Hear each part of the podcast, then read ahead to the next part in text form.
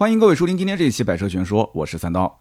汽车生活由此抵达，非正式车友会第一期三刀参会。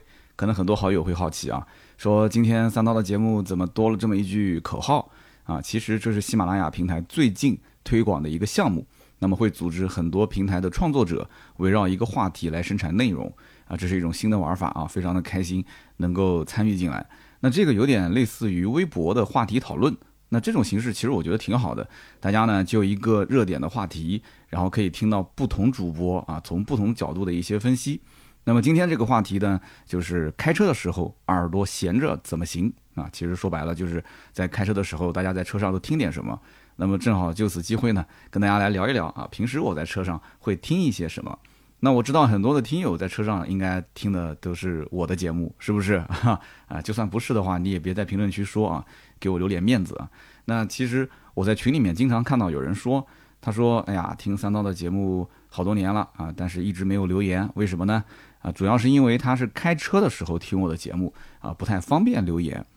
哎，其实你想，就留一条言能花多长时间啊？主播要是给粉丝说你留一条言，我给你发一百块钱红包，那我估计可能就再不方便也变得很方便了，是吧？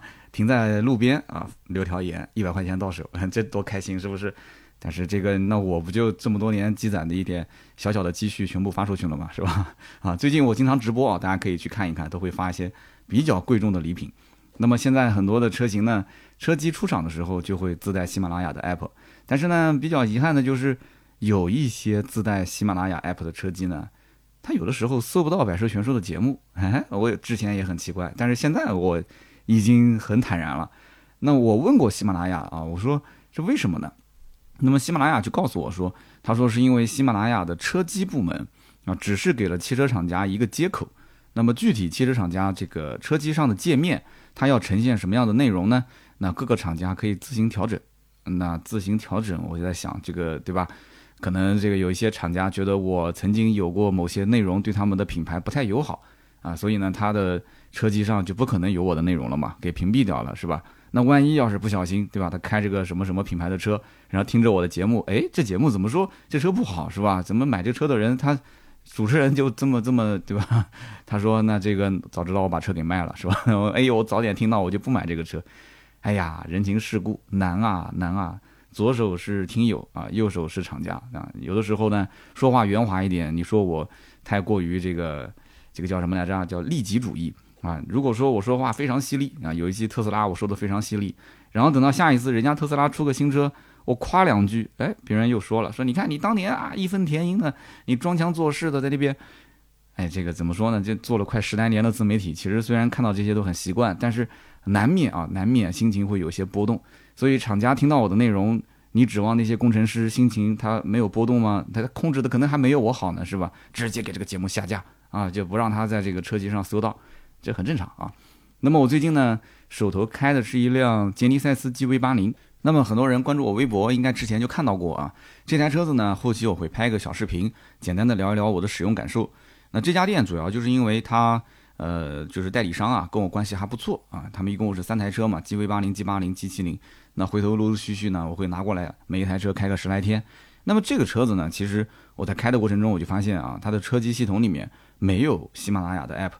那于是呢，我只能是用手机蓝牙去连接车机，但是呢，它的车机跟手机蓝牙连接的方式啊，它不是说你点击蓝牙音乐这个界面，你点不进去的，它是灰色，你必须要先进入手机的连接界面，然后连上了蓝牙之后再退回来，再进入这个听歌的界面啊，蓝牙音乐，然后才能呃，就是切换到这个歌曲选择的页面，所以我觉得这个是不是应该优化一些啊？这个有点麻烦。虽然说我在其他的这个车机上面也遇到过这样的情况，我没记错的话，宝马也是这样的。就是你要如果直接切蓝牙音源的话，它好像连不了蓝牙，你必须要在手机的界面上去连，连完之后再切到蓝牙音源。然后包括我的那个奔驰 C，它也是这样子的啊，它明明就有一个蓝牙音源，但是它连不上去，你必须要在那个手机连接里面去连。所以这个我觉得你想这么多年了，二零二二年了，不应该再出现这种情况了吧？根据消费者的需求，怎么简单怎么来啊，完全是可以优化。那么大家有没有发现啊？其实手机蓝牙连接车机之后，普遍的声音啊都会比较小。那么这里面就出现一个非常大的问题了，就是我如果之前上车是听的蓝牙，但是这次上车呢，我的蓝牙没开，它没连接，然后自动就跳转到了呃网络音乐的这个界面。我的天哪，你知道结果是什么？就整个车内轰轰轰轰，就跟酒吧一样的，声音特别的响，吓我一跳啊！那不管是我的威马，还是奔驰 C，还是我现在开的这个杰尼赛斯 GV 八零，都有这种情况。我不知道就为什么到二零二二年了，这个事情还没有人去优化。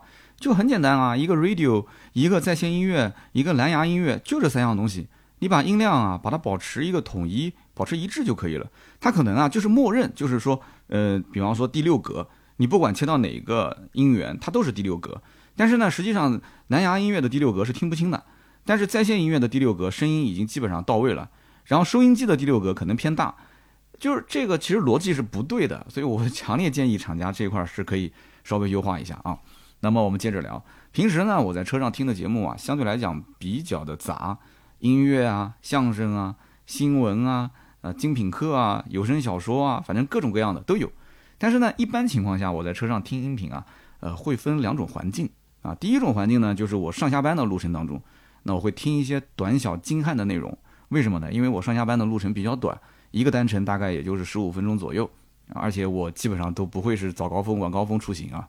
那当然了，就自由职业嘛，对吧？就是出门稍微晚一点，回家呢比其他的一些同事也会稍微晚一些。那么另外一种情况就是跑长途啊，跑长途的过程当中呢，我喜欢听一些长篇幅的内容啊。我不知道大家有没有跟我一样啊？比方说呢，之前我有一次十一自驾啊，我记得我还出了一期节目，那个时候我是去安吉带着孩子去玩嘛，玩那个 Hello Kitty 乐园、云上草原是吧？还见了我两位听友啊。那么我当时去安吉自驾来回的路上。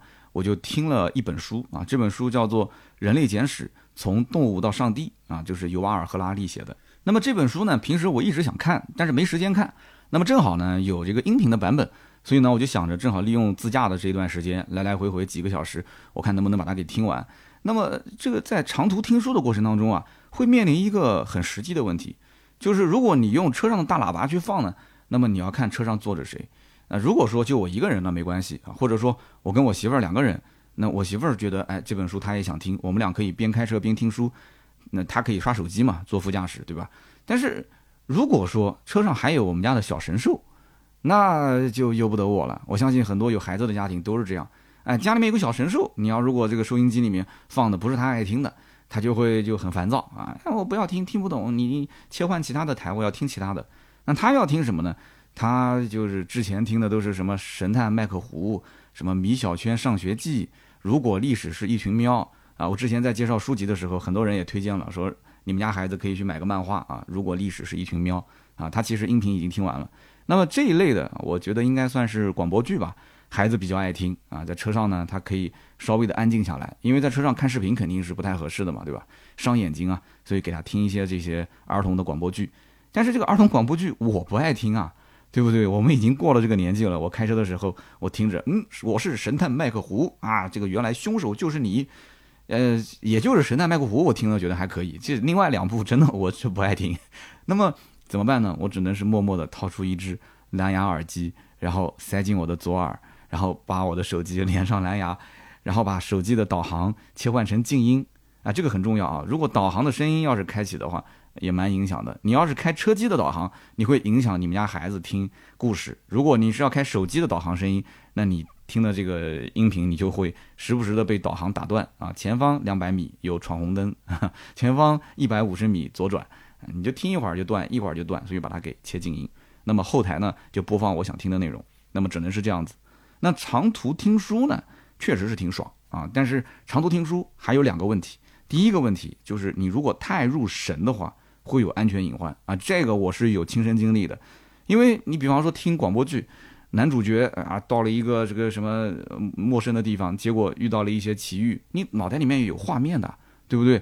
那你不管他遇到个姑娘也好，还是说遇到了一个高手啊，两个人之间搏斗啊什么的，轰哈乒乓，然后就那种感觉，你脑袋里面有画面啊，对不对？然后你开车的时候你也跟着哇，你对吧？旁边万一有个车子要超车，确实挺危险，所以你太入神也不合适。但是呢，如果你开车很专注，但是你听这个广播剧呢，呃，比较分神的话，你就没有代入感，你听不出那个滋味儿。哎，就那里面，比方说男主角、女主角啊，两个人就已经，对吧？就情到深处就开始有一些啥，他那个广播剧里面正在给你煽情呢，你开这个车子正在跟人飙呢，对吧？但我们不超速啊，我们不超速。就在这种情况下，你这个画面啊，就感觉是不一样的。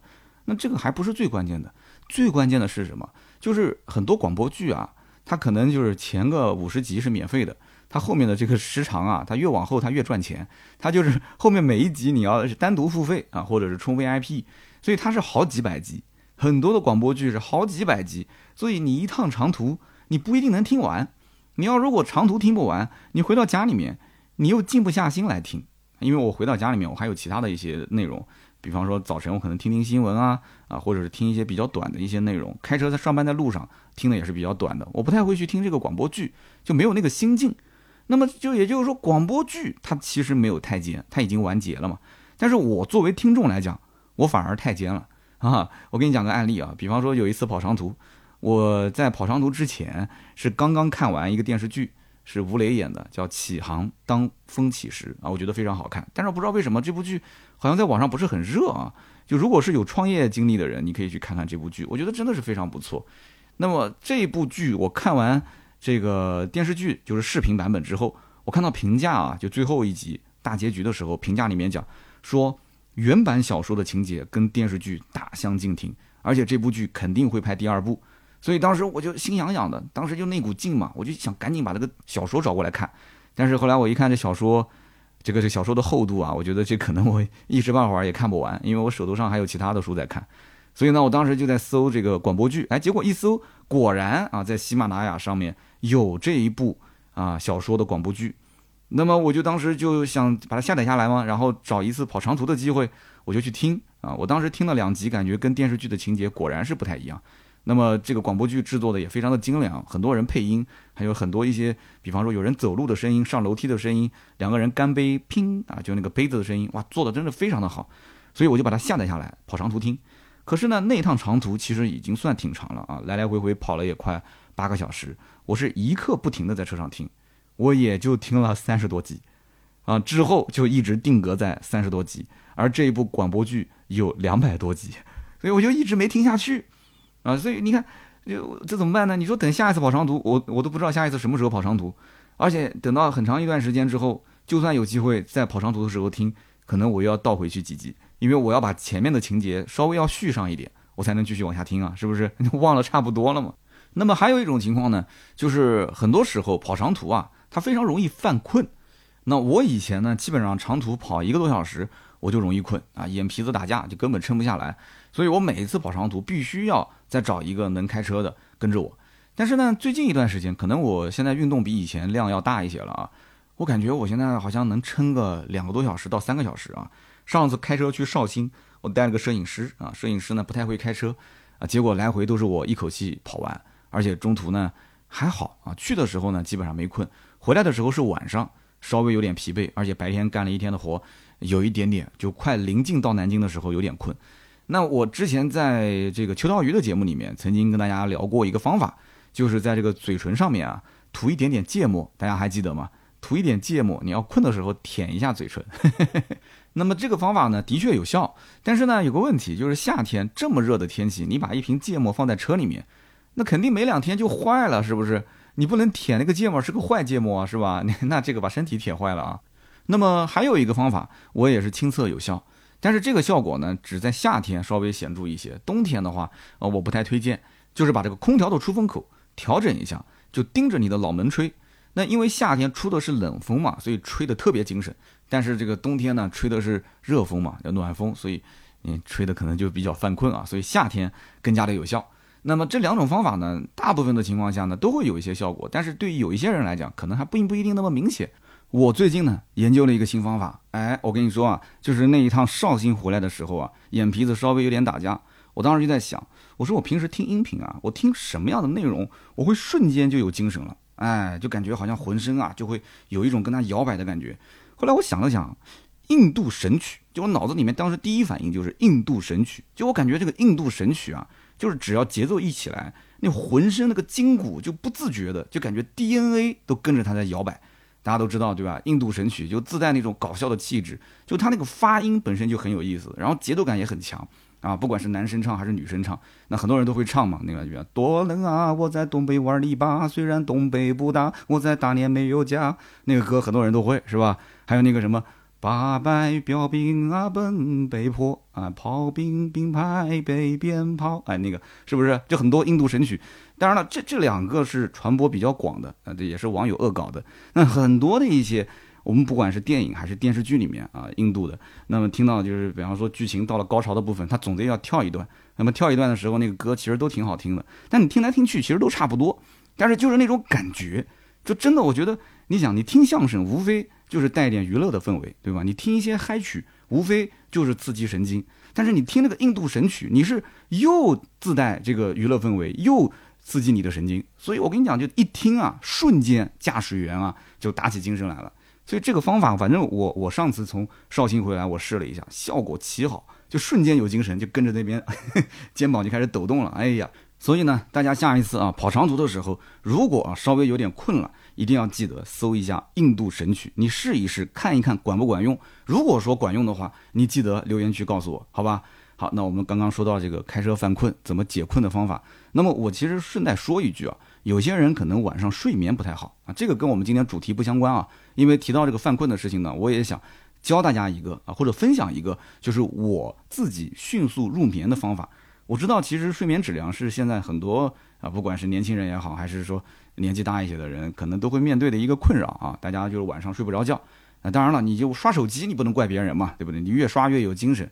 那么我有一个方法呢，反正对于我来讲啊，是极其管用，大家可以试一试。大家都知道这个 Kindle 吧？啊，你不要认为我是在带货啊，Kindle 不需要我带货，而且据说 Kindle 的这个中规的版本啊，行货好像已经没有了。就是 Kindle 电子书，有人讲是用来压泡面，可能因为我平时吃泡面吃的比较少，所以 Kindle 我用的还是比较多的。那么 Kindle 我原来是一个老版本的啊，Kindle 的 Paperwhite 三，后来我换成了一个 Oasis 三。我当时在金牛刀的消费观啊，大家也可以关注一下我的 B 站或者是我的这个小红书。金牛刀的消费观这个账号，当时流量最大的、点赞、评论、转发最多就是这一条。我其实也没说什么，我就是说了说我平时使用这两个不同版本的 Kindle 的一些体会。哎，结果很多人讲，哎，这个人说的不错嘛，哎，挺好的。那还有人说，别人研究车，你在研究 Kindle，你怎么不回去好好的说车了？有人发现我了，这是我一个小账号啊。那么 Kindle，我发现了一个非常神奇的现象，就以前用的时候没发现，但是现在用我就发现了。因为什么呢？因为 Kindle 的 Oasis 三就是最新款的 Oasis，它有一个功能，就是可以把这个背光啊调整成呃冷色调或者是暖色调，就是偏黄或者是偏白。当我如果把背光调整成暖色调的时候，就是偏黄的时候，无论我是看小说还是看漫画，无论情节有多么的精彩，基本上看不到半个小时，我的眼皮子就打架了。哎，我跟你说，不管是在床上。还是说在那个什么高铁上、飞机上看一会儿，那眼皮子就打架，就想睡。那么可以说这个方法是屡试不爽。所以现在基本上三百六十五天，我天天晚上睡前啊，我手机肯定是放客厅，或者是设个闹钟放在我房间里面，然后我就拿起 Kindle，我只会拿 Kindle，其他的什么 iPad、手机我都不会拿，然后看一会儿，就是一个催眠、自我催眠的过程，真的效果好的不得了。那可能有人讲说啊，三刀你看书就是看着为了睡觉。你甭管我看书为了什么，反正我看着我睡得特别香，我睡眠质量特别好。那么现在我出差也带着这个 Kindle 的 Oasis 三，催眠必备。但是有个前提就是一定要把这个背光调成一个暖色调，就是偏黄的那种啊，也不能说越黄越好吧，就你看得顺眼就行。但是一定要是偏黄偏暖色调，催眠的效果。如果说你要是调成了一个冷光的白色的话，那就大打折扣啊，就是你可能越看越精神。我也试过。比方说大白天的时候，我要是出出去办点什么事情啊，如果要等人等的时间久了，我包里面拿出来，我可能就调成白色看，那真的是。所以有人问说要不要买这个 Oasis 三？其实 Oasis 三跟二之间的区别，主要就是一个背光啊，有暖色调和冷色调可调。如果是二代就不可以调。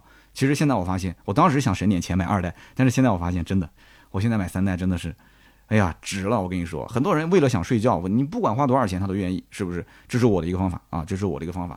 反正我曾经听到一个理论讲说，这个手机为什么越刷越精神，是因为它那个手机的屏幕里面有一种光线。呃，如果大家是有这方面的研究的人，可以说的再专业一些啊。因为我听说有种光线，它容易刺激你的大脑，就让你的大脑啊被欺骗，就感觉是白天的自然光，就是手机的屏幕啊始终让你感觉是白天的自然光，所以它欺骗你大脑了嘛？你以为是白天，那褪黑素啊，它分泌就不会那么的充分，那么你自然就会一直感觉不困啊。包括你打游戏也是的，你一打游戏，游戏里面本来就没有时间，你从来没见过哪个游戏的上方还会告诉你现在几点钟了，对吧？游戏本来就没时间，你一沉浸进去，然后不停的给你激励，不停的给你刺激，然后你就很快一抬头一看啊，六个小时、七个小时过去了。好，我们说了一点题外话啊，从刚刚讲开车犯困。然后告诉大家，如果你要失眠，你怎么能让大家尽量的去，呃，能能能能能入睡啊？啊，你不能说出去开一圈困了回来再睡，这个是不现实。等你上楼的时候，你又清醒了，是吧？那么我们还是回到开车听什么的话题。前面啊，跑长途应该听什么？我其实已经推荐了好几部作品了，是不是？那么现在我们聊一聊，如果说是短途的话，我们听什么？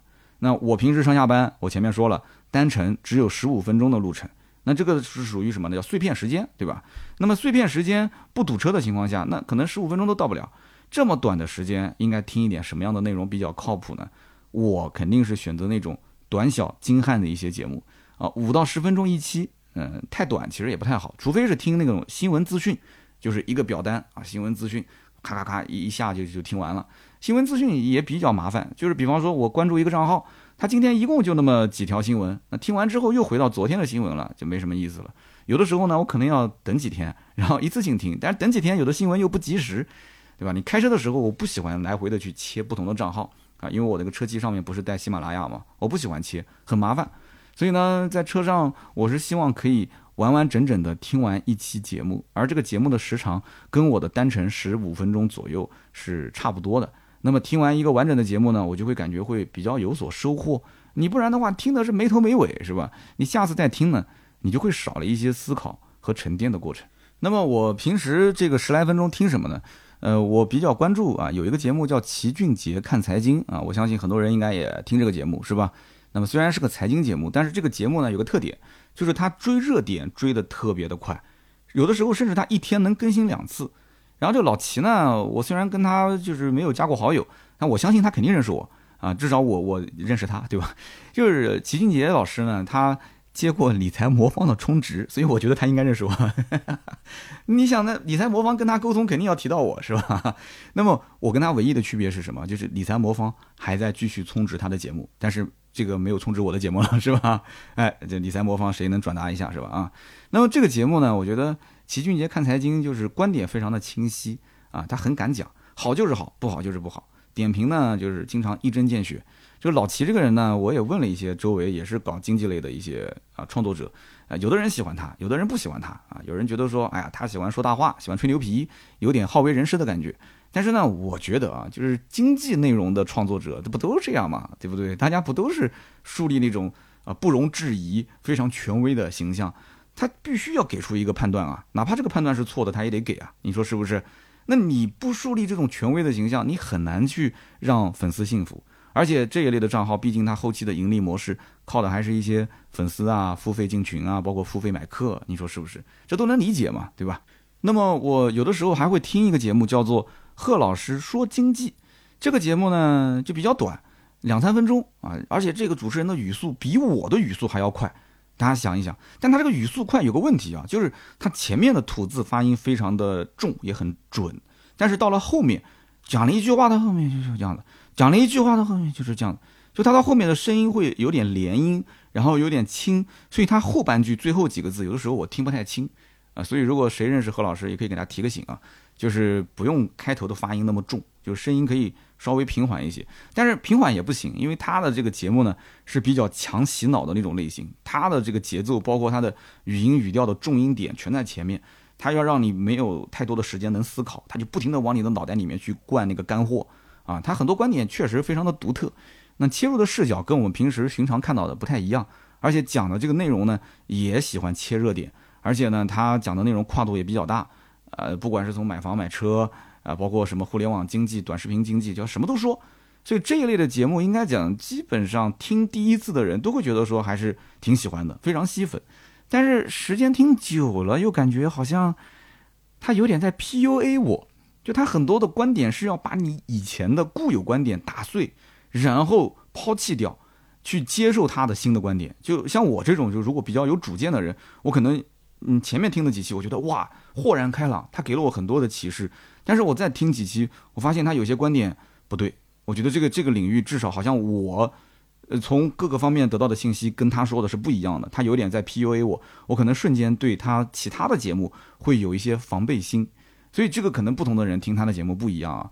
那么他的这种内容的制作形式，因为非常的短啊，音频内容在喜马拉雅平台上，反正据我听了那么多的节目，两三分钟一期的还是比较少。他这种内容，我觉得就是按照什么？按照短视频的风格来，所以我就想说，那就搜一搜，看看他有没有这些短视频的账号。哎，结果在那个某音平台一搜，嚯啊，七百多万粉丝，大 V 呀，啊大 V。然后晚上经常还看到他在卖课，一边直播，然后一边卖课，戴个帽子啊。所以这个贺老师确实啊，生意做的也挺好啊，在网上我看这课程卖的也挺不错的。所以就像我刚刚前面讲的嘛，他就特别吸引那种刚刚认识他，然后。就是新粉丝，就是一下就能被洗脑的这种，但这个也很正常啊，就是各行各业，对吧？大家就是有什么才能就拿出来秀一下。那么后来呢，我又回到喜马拉雅看了一下他的这个账号，后来我才发现，原来那个账号不是他的，是别人搬运的内容啊。那有没有授权我就不知道了，反正那个账号已经将近八个月没有更新了。然后后来我又搜了一个贺老师说经济，他的主账号，而且喜马拉雅平台还认证过。但是他一期节目都没有发，后来我猜他估计可能是最近在筹备这个相关的音频这一块的内容啊。如果有需要小刀同学给你帮忙的，可以联系我啊。贺老师确实很有观点。那么五到十分钟，我刚刚前面讲了嘛，就比较适合大家去听一些新闻类的节目，或者就听像我刚刚讲的，就这一类节目呢比较短小精悍的啊，就速度比较快，干货内容比较多的。然后呢，还有一些就是公众号的文章转成音频的节目。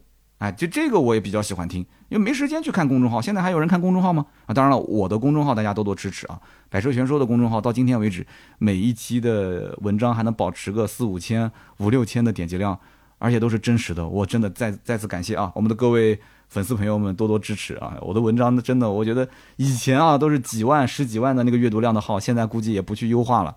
我感觉他们的播放量还没我高，阅读量还没我高呢，因为我是一直不优化。我的订阅号的流量一直是什么样就是什么样，所以呢，这个你看啊，就叫做什么潮水退去，谁是裸泳，一下就能显示出来，是吧？你看我这么多年，这个点击量一直稳定在四五千、五六千，为什么这么稳定呢？有点躺平的感觉了啊。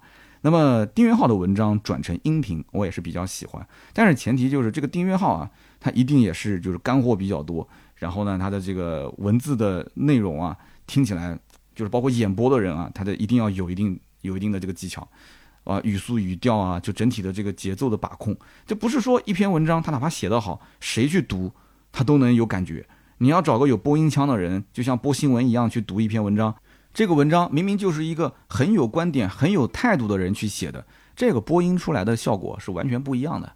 那在喜马拉雅平台呢，呃，我因为之前关注过一个公众号叫做九编啊，我之前节目也提过啊，很多人应该也看这个公众号。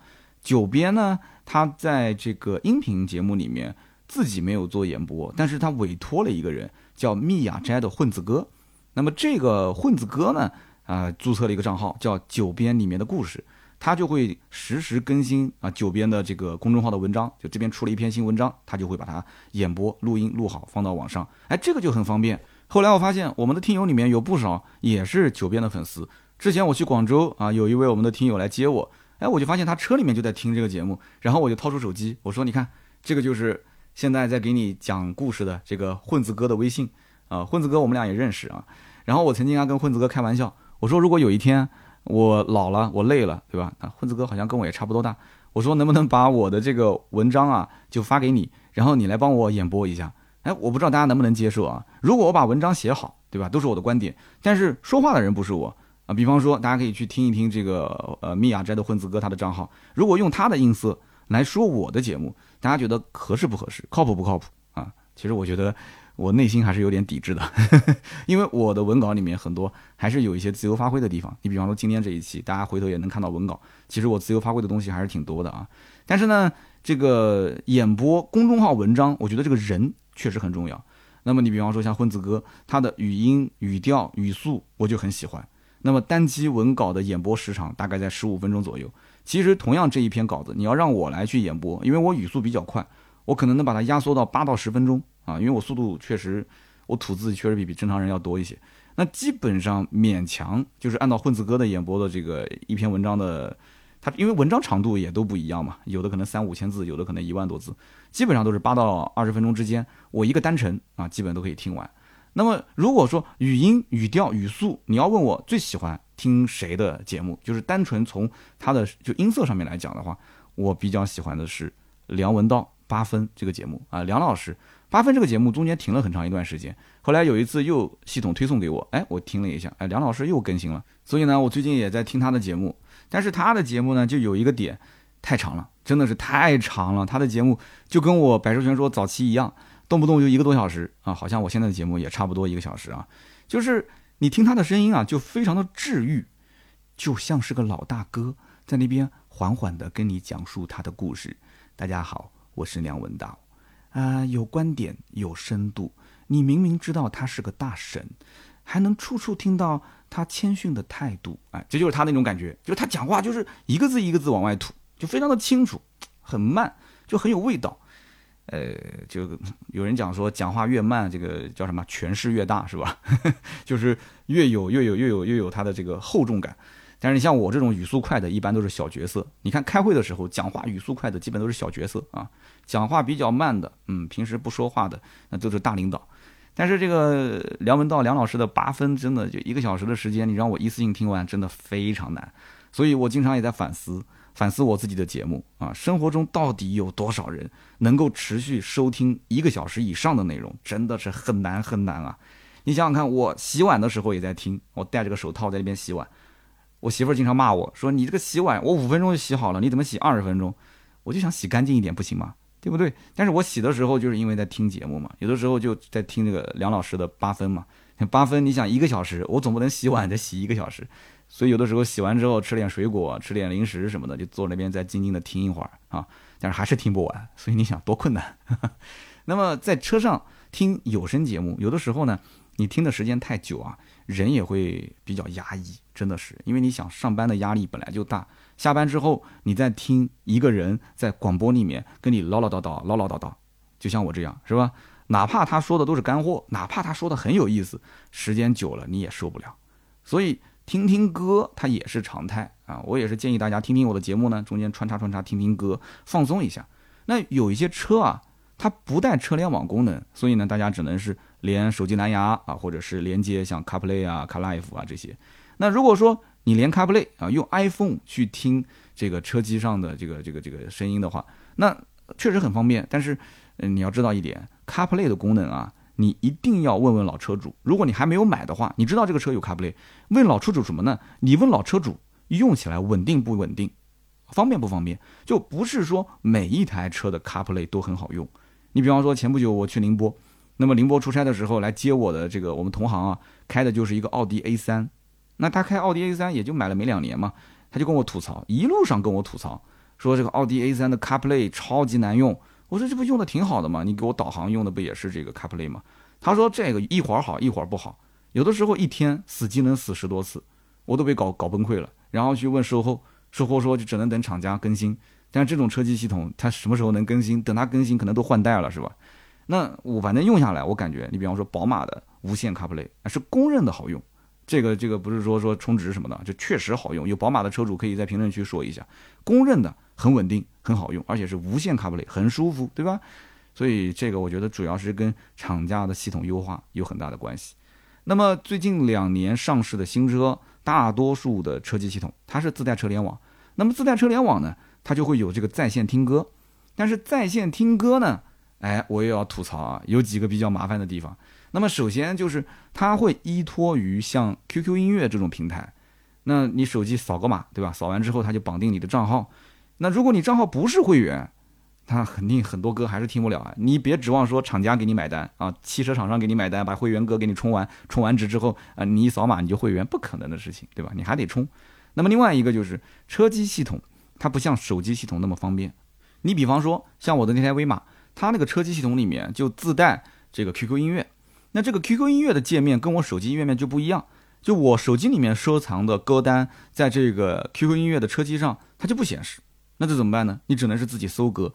那搜歌的话，就比较麻烦了啊。要么就是用手动去搜，但你知道车机手动去搜那非常痛苦的一件事情啊。那么另外一个就是语音下指令，语音下指令嘛，就是我想听什么歌什么歌是吧？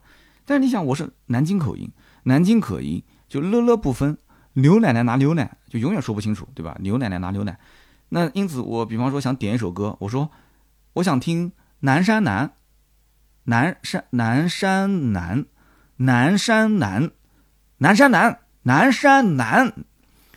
这个车机反正我说了十几遍，他搜不出来，是吧？哎，大家估计也笑了啊，就气得我差点把这屏幕都砸坏了啊！就再也不听这首歌了，《南山南》。那这还不是让人最绝望的啊！就比方说有一次，我想听这个《安河桥》啊，结果搜出来，搜了一堆结果，但没有一个是松东野唱的啊！反正除了松东野没有唱过，其他人都唱了一遍。那或者说你搜出一首歌，他要会员才能听。对吧？那么你搜出一首歌，好了，好，不用会员了，你可以听了。结果呢，这个车机系统，它在这首歌播放结束之后，它要么呢就是再给你循环放一遍。你要如果不去点下一首，它继续给你循环放一遍，再放一遍，再放一遍。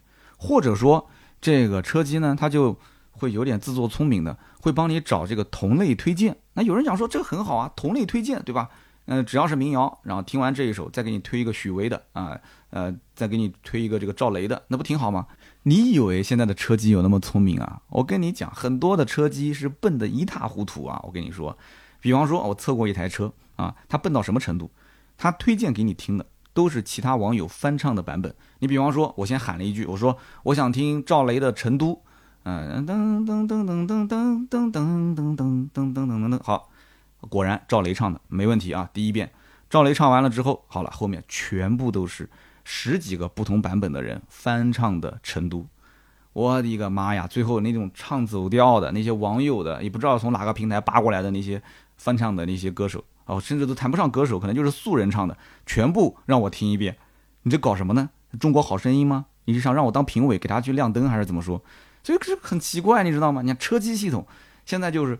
你不要讲，所有的都是很智能的，没有很多都特别特别的傻瓜。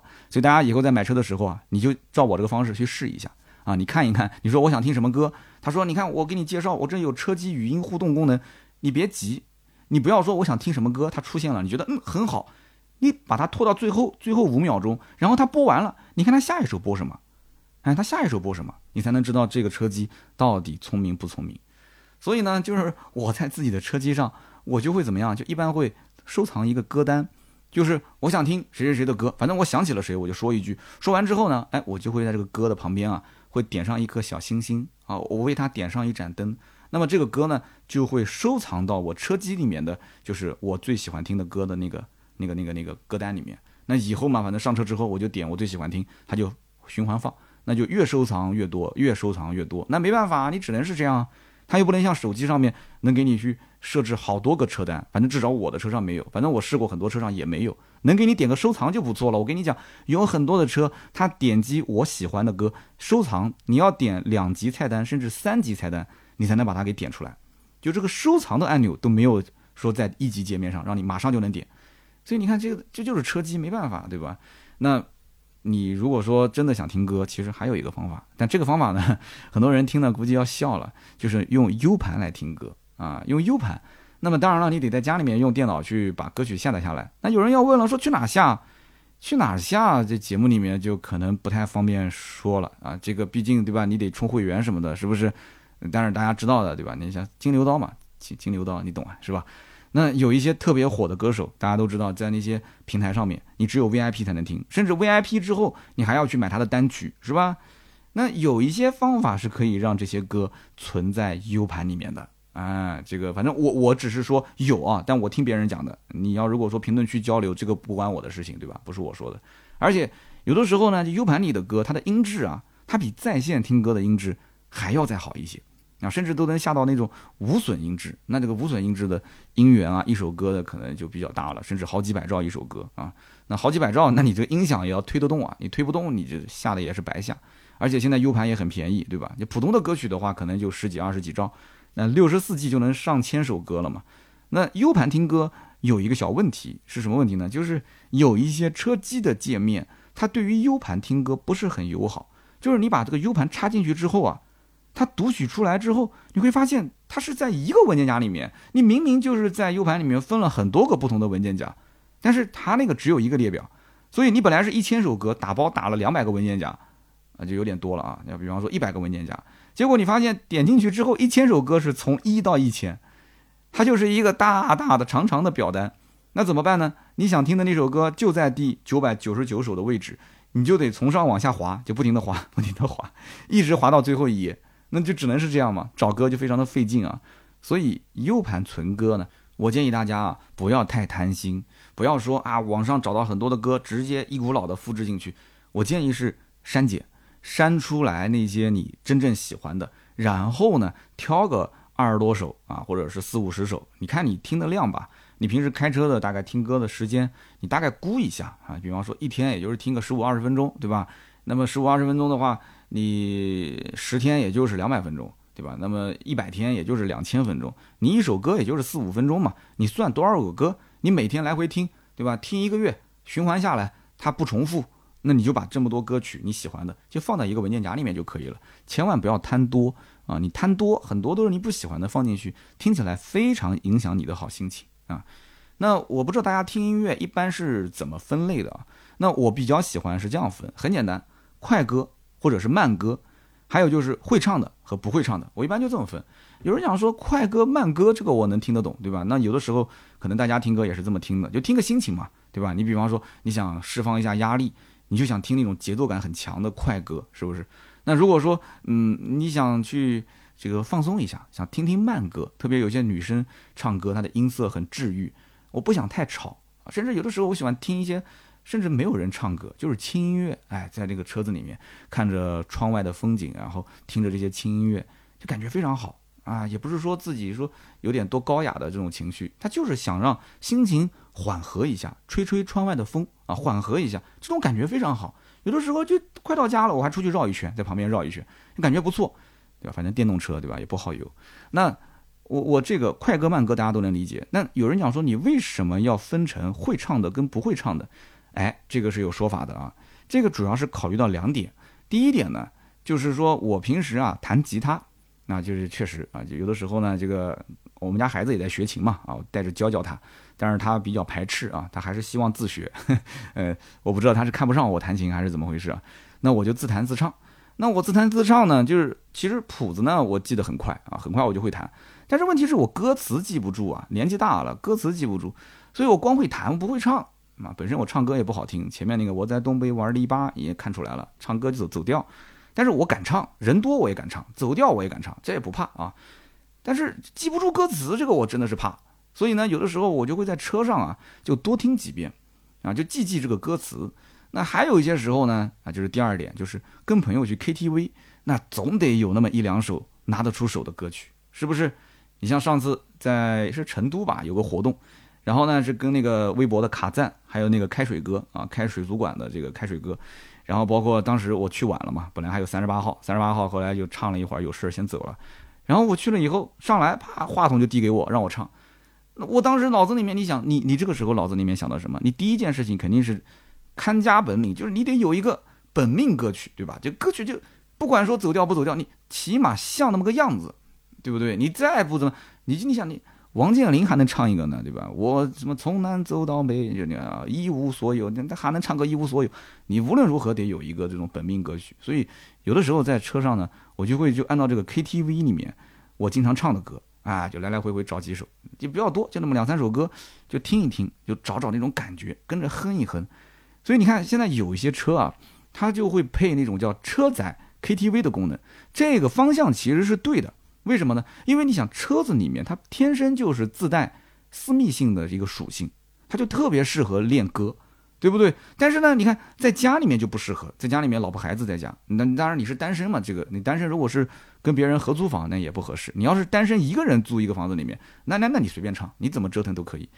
那你说在家不合适，那在单位那更不合适。虽然我是一个人一个办公室，但不太隔音。你比方比方说别人过来找老总签个字，我在这边练歌呢啊，要练歌呢，他叭敲个门，他也不知道该敲还是不该敲，对不对？你扫了我的雅兴。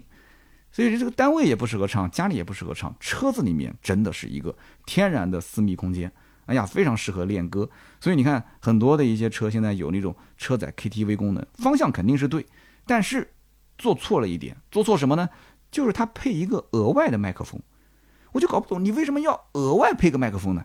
你就不能把这个车载的这个头枕啊，头枕，它现在头枕不是有那种麦克风吗？头枕拾音啊。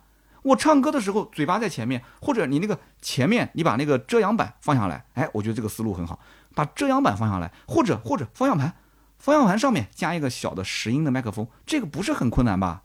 对不对？现在无线麦克风也就是一两千块钱，哎，加一个麦克风在方向盘上面，然后这个时候我就哎握着方向盘唱歌，然后哎我的声音被拾进去之后，跟着这个音响哎加点小混音，然后呢整个喇叭对吧？哎呀，你甭管是哈曼卡顿的。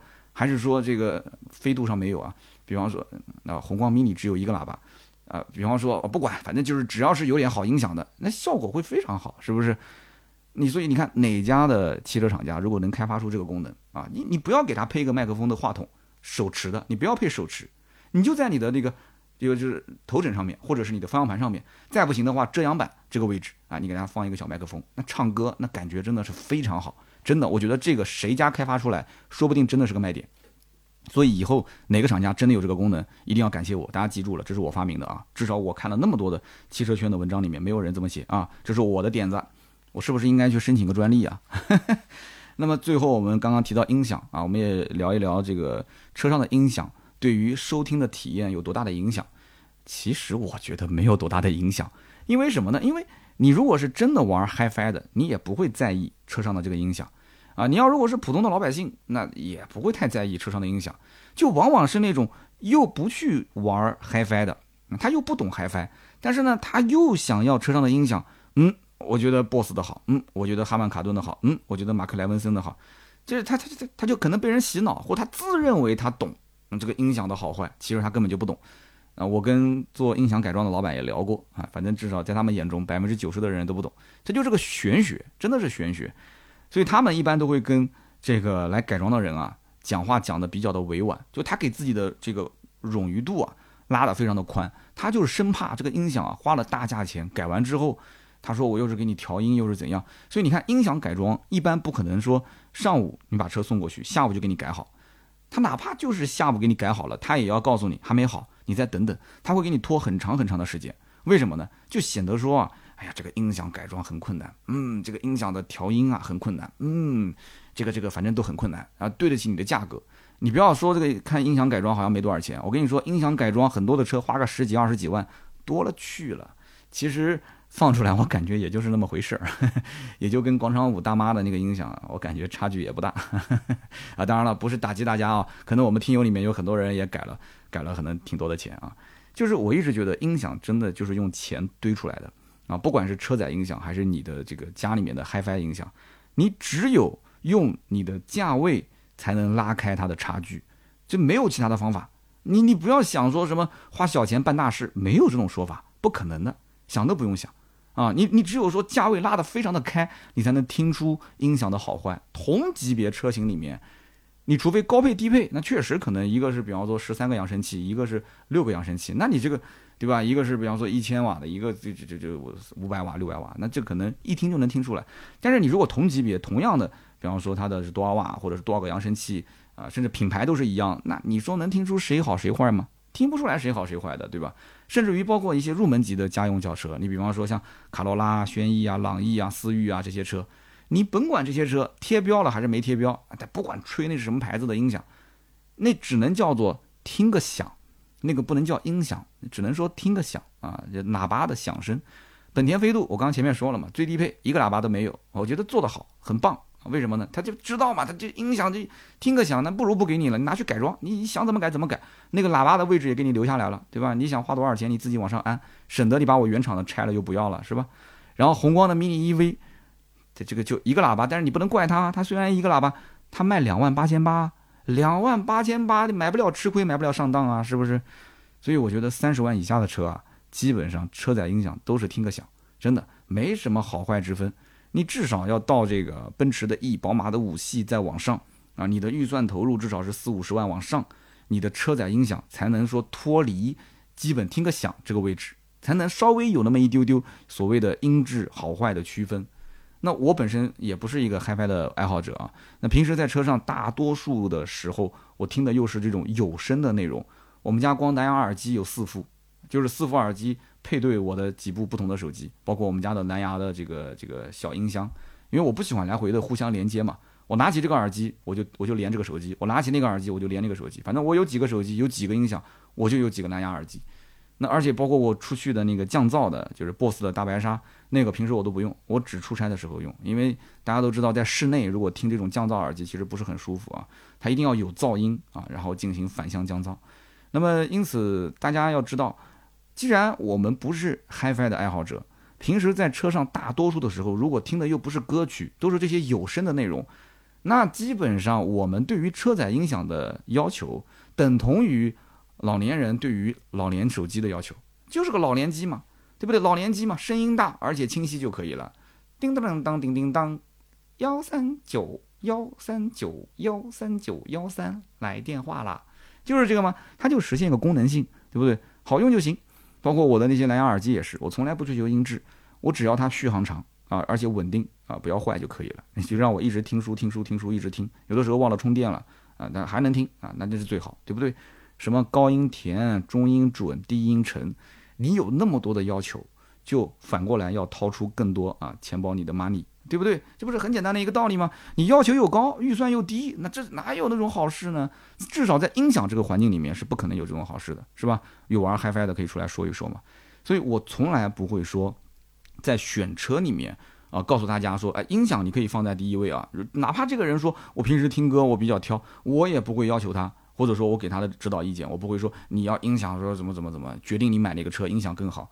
那只不过有些车它确实是到了这个价位了，到了这个水准了，它必须要用一套好音响来提升一下档次。你就想有的车的装潢，你看内饰装潢那么高档，那你想这碳纤维都给你用上了，对吧？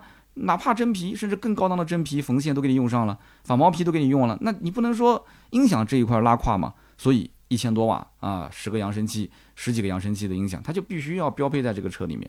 那么现在很多的新能源车，呃，把这个这个整体的入门门槛拉得更低了一些啊。现在有一些二十多万的新能源车，它也配一千多瓦，然后十几个扬声器，那这个确实也是个好事嘛。就说明什么呢？说明竞争越来越激烈啊，说明越来越内卷，是不是？这对消费者来讲绝对是好事。其实对于我来说，印象比较深的几款车的音响。啊，比方说凯迪拉克的 BOSS 音响啊，那这个确实，呃，低音效果非常好。那反而我觉得英菲尼迪上的 BOSS 音响一般般啊，日产的 BOSS 我觉得一般般。之前我在开马自达，当时有一款，我记得是马自达的运动版啊，马六运动版锐意。我当时开那个车的时候，我那个 BOSS 音响效果也非常不错哦。我觉得这是一个被低估的一个车型。很多人觉得马自达的车啊，内饰很简陋，配置很低。哎，当时有一次我收了一辆二手车，是个顶配，那个 BOSS 音响我觉得效果还真挺好。听起来这个节奏感呀，就是节奏强的一些歌曲，节奏感很强啊，就很带感。然后奥迪的 B N O，听交响乐，就一定要听那种乐器很丰富的歌曲啊，层次感非常的好。那当年我记得我喜欢偷偷的开这个 A8L 的试驾车出去办事，因为试驾车钥匙在我手上嘛，对吧？就选哪一辆我自己选。然后我开这个 A8L 出去办事，一点火，我的个乖！仪表台两侧高音头缓缓的升起，有没有人开过这个车啊？哈，一点火，滋啊！两个银色的啊高音头升起来，那个感觉很有仪式感啊。那么 A8L 也是，就听歌真的很爽，非常爽。空气悬挂哇，开起来也很爽。还有就是这个宝马车上的啊宝华韦健那一套音响，但是这套音响呢比较挑车啊，也就是说它你得看多少瓦的功率，然后你要看它多少个扬声器。之前我是去腾冲啊云南的腾冲试驾七系，呃七系也必须得是高配啊。啊，配的那个宝华韦健，我的天哪，那个感觉，我的天，听那个人声啊，真的是，就感觉在你的耳边吹气的那种感觉，那个呼吸的那个声音，那种感觉哇，非常的好。但是，一看那个车的价格，对吧？我开的是 M 七六零啊，这个价格，我的天哪，呃，价格也是对得起这个音响啊。所以说，整体来讲，就是你如果不是 HiFi 爱好者，那你就不要去追求太这个极致的一些视听的享受。对吧？因为本身 HiFi 爱好者知道，你要想追求极致的视听的话，你至少还得有个安静的环境。那开车本身环境它再怎么降噪，它的环境还是比较嘈杂的，是不是？那么这是一点。其次就是你得要有无损的歌曲，也就是你的音源，音源一定要好。你现在又是蓝牙听，又是 CarPlay 听，本身就是有损的。在线听在线歌曲也是压缩的，也是有损的，是不是？你要有好的音源，然后有大功率的这个播放器，你要能推得动它，啊，推得动它，甚至于在器材的连接啊，就是它的这个线束连接啊，它要求也很高，它的线束其实也很贵，投入成本真的是不得了。我曾经在一个这种 HiFi 的店里面看到有一根 AUX 线卖到六百多块钱，我以为老板价格标错了，我说你这个是六十还是还是多少钱？他说这是六百多，我的个妈呀，一个。AUX 的线在我们的小区门口的小店里面卖十块钱一根，你跟老板还还价，我估计五块钱啊。如果跟老板关系好一点，说不定直接就送给你了。这根线卖六百多块钱，我当时跟老板讲，你这金子做的。老板说，哎，这里面还真的有金子，嗯，那那我也无话可说了嘛，我也不太懂，是吧？那我有一个这个索尼的 D 一百的录音笔啊，那么这个录音笔一开始我是为了录音效果好才买，后来买回来才知道，被很多人其实拿来是听音乐的。那就是因为什么呢？就是因为它推得动很多好的耳机，就是好的耳机你要推力特别强，就是你的前端这个设备推力特别强，才能让这个好的无损音源在耳机里面尽可能的还原啊，那种鼓点、那种人声、那种乐器的还原。但是你要想有这种极致的视听的感受，那你的成本投入那是不得了的。你想想看，你光是一个索尼的 D 一百，你现在要买的话四千多块钱，是吧？你再配一个好耳机，森海塞尔的啊，那估计又是个几千块钱没了。那么一套下来的话，那就是上万啊，就是上万，就为了听个歌上万。我相信百分之九十九的人拿着一万块钱，他绝对不可能去买这个，他宁愿去买个 iPhone 的手机，或者去买个折叠屏的手机，也不可能买这个玩意。你说是不是？那么同样的道理啊，你不是真正追求 HiFi 音质的人，你何必在车上去追求一个品牌的音响呢？现在音响厂商其实生意也不好做。也开始啊，到处给人贴牌，你只要给钱，他就给你贴牌。他真的说给你用真材实料，然后给你用高端的音响，然后再给你用这个专家进行调试吗？啊，我相信有，但是这种成本一定是在那种相对利润比较高的车型上。之前我看到这个宝骏的五六零啊，那个车上，它竟然也贴了一个啊，Infinity，也就是燕飞利仕的品牌音响。那你说这一款十万不到的车啊，他车子都没研究明白，他能把音响研究明白吗？但是你讲起来，哎，这个燕飞利仕啊，它也是哈曼集团旗下的一个品牌，而且这个牌子也很老啊，对不对？在这个 HiFi 的圈子里面也有一定的名气啊。后来包括你像这个长城啊、吉利啊，它都会用这个燕飞利仕的品牌。所以你你自己要去感受，我不讲嘛，音质它是一个玄学。那你比方说有些车，你比方说之前试的那个蔚来的 ET 五。那未来的 ET 五，它的音响没有品牌，但是对外宣传说，哎，你看一千多瓦，然后呢十几个扬声器，那你能说它没有品牌，所以它音质不好吗？关键是看厂家他愿意投入多少成本在这个音响上，所以车载音响真的就是个玄学，我不建议大家选车的时候在这方面啊投入太多的精力，车子买来是开的。啊，驾驶的感受，包括乘坐的感受，这个才是最重要的。至于耳朵这一块儿，嗯，你想听什么，我觉得还是根据你的习惯来。试驾的过程中呢，你可以把车速放快一些，放慢一些，听快一点的歌，听慢一点的歌，听你平时喜欢的歌，就感觉一下就可以了。如果你觉得感觉不错，哎，那就可以加分啊。如果感觉一般般，你可以适当的减一点分，但是也不一定说因为这个一票否决一款车，你说是不是？好的，那么以上就是今天这期节目所有的内容，咱们就关于车上听什么啊，暂时聊到这里。那么平时你开车的时候啊，或者坐车的时候，喜欢在车上听什么？也欢迎大家呢在留言区告诉我啊，可以互动一下。我也想听一听大家平时除了听百车全说的节目以外，你还喜欢听其他的一些什么节目？你也可以告诉我一下，这个节目大概时长是多少啊？你平时上下班的这个时间大概是多久啊？是不是能一趟给听完？那么今后啊，说不定你喜欢听的那个节目的主持人，哎，我的好朋友呢，说不定啊，喜马拉雅我也认识很多主播，我可以邀请他来做客我的另外一档节目《小试牛刀》啊。那么如果觉得本期节目不错的话呢，也欢迎转发给身边的人，点赞、评论、转发是对我最大的支持。那么下面呢是关于上期节目的留言互动环节。那么上期节目呢，我们聊了保时捷，对吧？保时捷减配事件。那么这个保时捷减配事件呢，最近风声啊，好像一下就过去了啊。保时捷应该挺开心的，也不用再发什么声明了。呃，有人开玩笑讲说什么六大门派围攻光明顶啊，我也不知道这个形容到底对不对。反正从我角度来讲，我觉得问心无愧啊。我想说的话，我在视频里面，我现在回看一下，我觉得说的还是挺对的。呃，赔偿还是补偿，这个很关键。但是这个呢，其实有些话大家都不敢讲，就是真正能治他的，能让他低头的，只有相关的部门啊。而我们不管是媒体也好，还是这个车主也好，还是网友也好，其实说再多都没有用。也就是如果真的能有相关的规定啊，我们有法可依，然后呢，罚的他确实是疼了，那我觉得确实。这个他下次肯定就不敢了嘛，对不对？就一定要让他疼啊，他不疼还有人去舔，那他肯定很舒服，你说是不是？那么上期节目呢，我看到留言区有一位叫做杨狼头二零零八，他说听了这一期关于保时捷维权的节目啊，本人近期也有一个维权案例分享给大家，那么也听听三刀的建议。他说我在淘宝的天猫进口超市买了一个雷朋的偏光太阳镜，收到货呢，发现不是偏光的镜片。那么我就联系卖家的客服，那么客服刚开始说，哎，你拿的就是偏光的镜片，是正品的，型号都正确。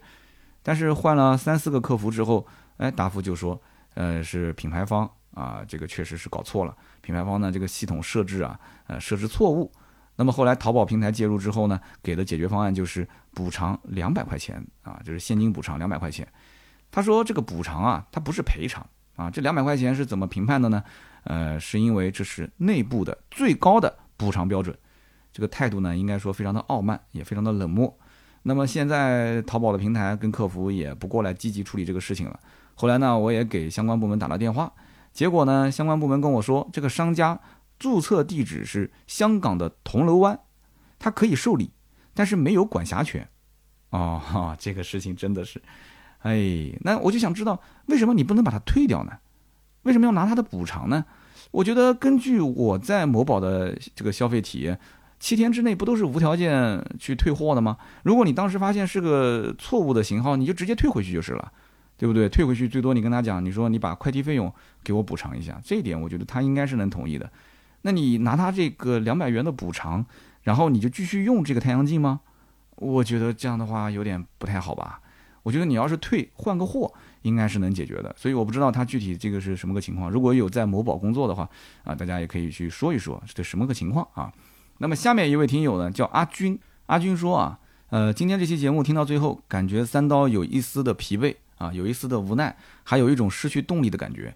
我和你是同龄人，都是八零后，我表示非常的感同身受啊。俗话说四十不惑，三刀你现在这个年纪还有什么是看不透的呢？你要调整好心态。继续走下去，因为我们没有停下脚步的资格，难道不是吗？只要不忘初心，才能方得始终。很少给你留言，今天呢写了这些，希望和三刀共勉。当然了，作为一个汽车同行啊，三刀你是不能失去动力的，你需要加油，三刀，谢谢。那么类似这样的留言，在上期节目的下方我看到很多。上期节目其实主要是因为录音录的比较晚，那么到了这个下半夜了，对吧？然后录音录的时间又很久。虽然你听到的节目可能是一个小时，但我的录音总时长应该是在两个半小时左右啊，中间有些断，有些地方发现录的不好，可能有重复啊，有的时候情绪不太好，出去的对吧？就是有的时候吃点东西啊，喝点水，然后休息一会儿继续录，所以呢，这个整个时长啊，确实是蛮疲惫的。很多人都希望三刀的节目保持一个多小时的时长，但是说真的啊，就是随着可能自己对车的理解，我觉得有些东西呢，嗯，不用讲的那么太展开、太跳跃了。那么你像今天这一期节目，我就简单的说车上听什么，我已经说了一个多小时了。那有些话题我能展开的，我就尽量展开。那么有些话题可以简单一些的，直击要害的，我希望大家能够接受我二三十分钟的节目，也能接受我一个小时的节目。上期节目确实下半夜有点疲惫啊，前面呢我也是在白天拍视频，然后呢跟人说话说的也比较多，然后晚上回来又录音，工作量确实有点大啊。再停几年吧，其实我一直的想法就是。等我们家孩子高中啊，高考之后上了大学，其实还好吧。现在三年级，三年级扳着手指头算算，三年级、六年级三年，三年初中三年，六年高中三年，九年，其实也就九年嘛，对不对？那么再过个九年，哎呦，十年嘛，一转眼嘛。现在想想看，十年前的我，那时候也就是刚刚开始做百车全说创业嘛，对吧？二零一三年啊，现在二零二二年，九年了嘛，就是九年，现在。转眼看，我感觉九年前的事情，好像就在我眼前发生的，很多事情都历历在目啊。包括曾经与我们一起共处过的人，然后发生过的一些事儿，甚至我的第一批粉丝啊，甚至我的第一批粉丝，现在有的已经是大 V 了嘛，叫汽车圈的大 V。当年，呃，战战兢兢的加了我的微信。你好，是三刀老师吗？哎，我说是的。啊，我很喜欢你的节目。他那个时候还在某一个对吧，一个小公司里面打工。哇，现在也做得风生水起。就这几年你会发现，就整个过程啊，真的就像放电影一样。所以为什么人年纪大了之后喜欢回忆呢？倒不是说这个好汉不提当年勇啊，不是说以前做的多好。以前其实我也很无知，做了很多事情。现在你听以前的节目也是很青涩啊，很羞涩的那种感觉。但是没关系啊，那人生就是在不停的往前走嘛，要开心要快乐。我本来就是一个 I 型人格，I 型人格就是非常有感染力啊，就身边人能给你带动情绪。其实我在我们小区球场上面，有人我不知道球场上跟我打球的人有没有听我节目啊？就我不是打的最好的，但是我是最能带动氛围的，所以大家都还比较喜欢我是吧？就是哦，我帮他们记分数啊，有的时候我说哎呀好球啊，要打手犯规什么的啊，我都是会讲。那如果来个陌生人在我们球场上，他像我这样咋咋呼呼的啊，什么打手犯规啊，everybody go 啊，投个绝杀，我在那边啊张牙舞爪的那边很兴奋的叫，大家觉得很开心啊，因为他们喊我网红哥嘛，他们就会喊我网红哥来打球啊，对不对？而且我每次去，明明场上在接波子，人都是满的，哎，我一来啊，总有人让我上，哎，网红哥你上你上，哎呀，我说不不不，哎，假假假的啊，虚伪的去谦虚一下，你你你打我热火身热火身，对不对？那那那那人家就是觉得你是个氛围组。我觉得氛围组很好，真的，我可能从小就是占据这个氛围组的 C 位，对，就就很开心，天生就是这样，要乐观嘛，对吧？穷就穷着过，就富就富着过，就只不过现在这个状态，可能我的这种性格就是喜欢去什么东西都尝试一下，呃，用老年人的话讲，就是东一榔头西一耙子，就是到处爬，就他们会认为像你这种人将来就不能成才。是不是就是你这种人将来对吧？你又不是那种在某个领域很深的去挖掘的这种人。但是有的时候发现混啊混混啊混，混到今天，哎，发现哎，在汽车圈里面混一混，哪怕就是混，对吧？他也混个十几年的经验了，那出来的东西，呃，他也是可能圈外人他也听不懂，对吧？圈内人可能有人讲，哎，这哥们儿可能某些方面也不是很专业。但是哎，我讲一点我的实际工作经历，我接触的事情，我擅长的事情。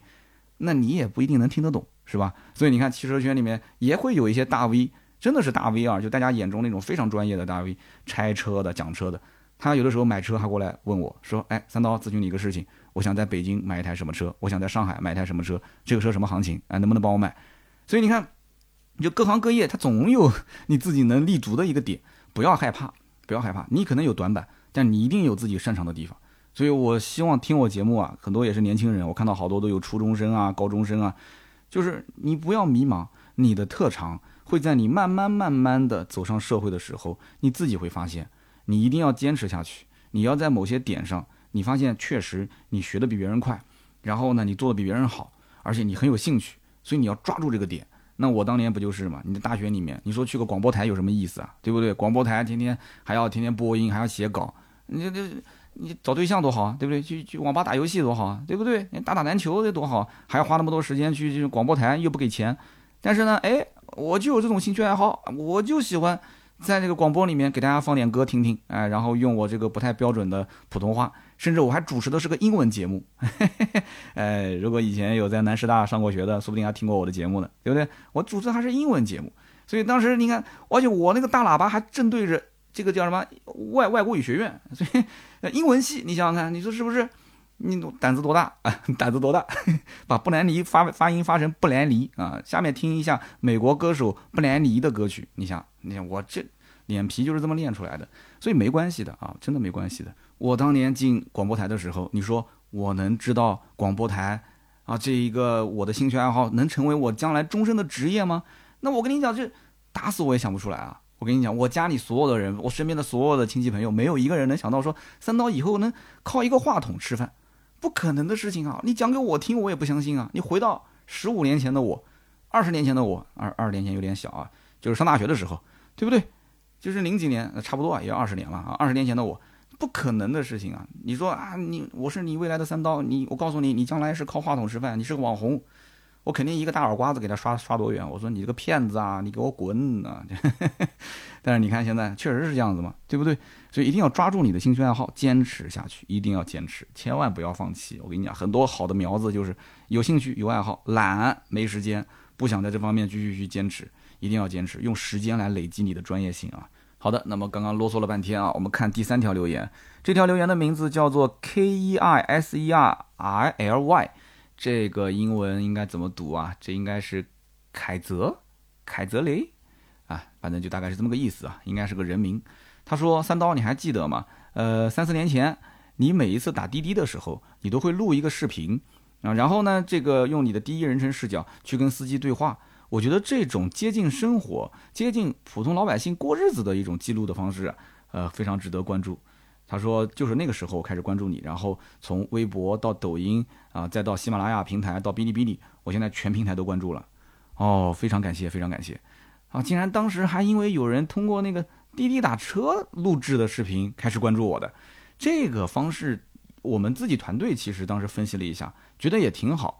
但是这个方式有个什么问题呢？就比方说，第一，如果我要是打一个短途的话，那就会来不及。你比方说，我打车去地铁站，我想省点钱，对吧？打车去地铁站，然后去地铁站再坐地铁去这个高铁站或者是飞机场，那就一个起步价，还没说两句呢，就已经到站了。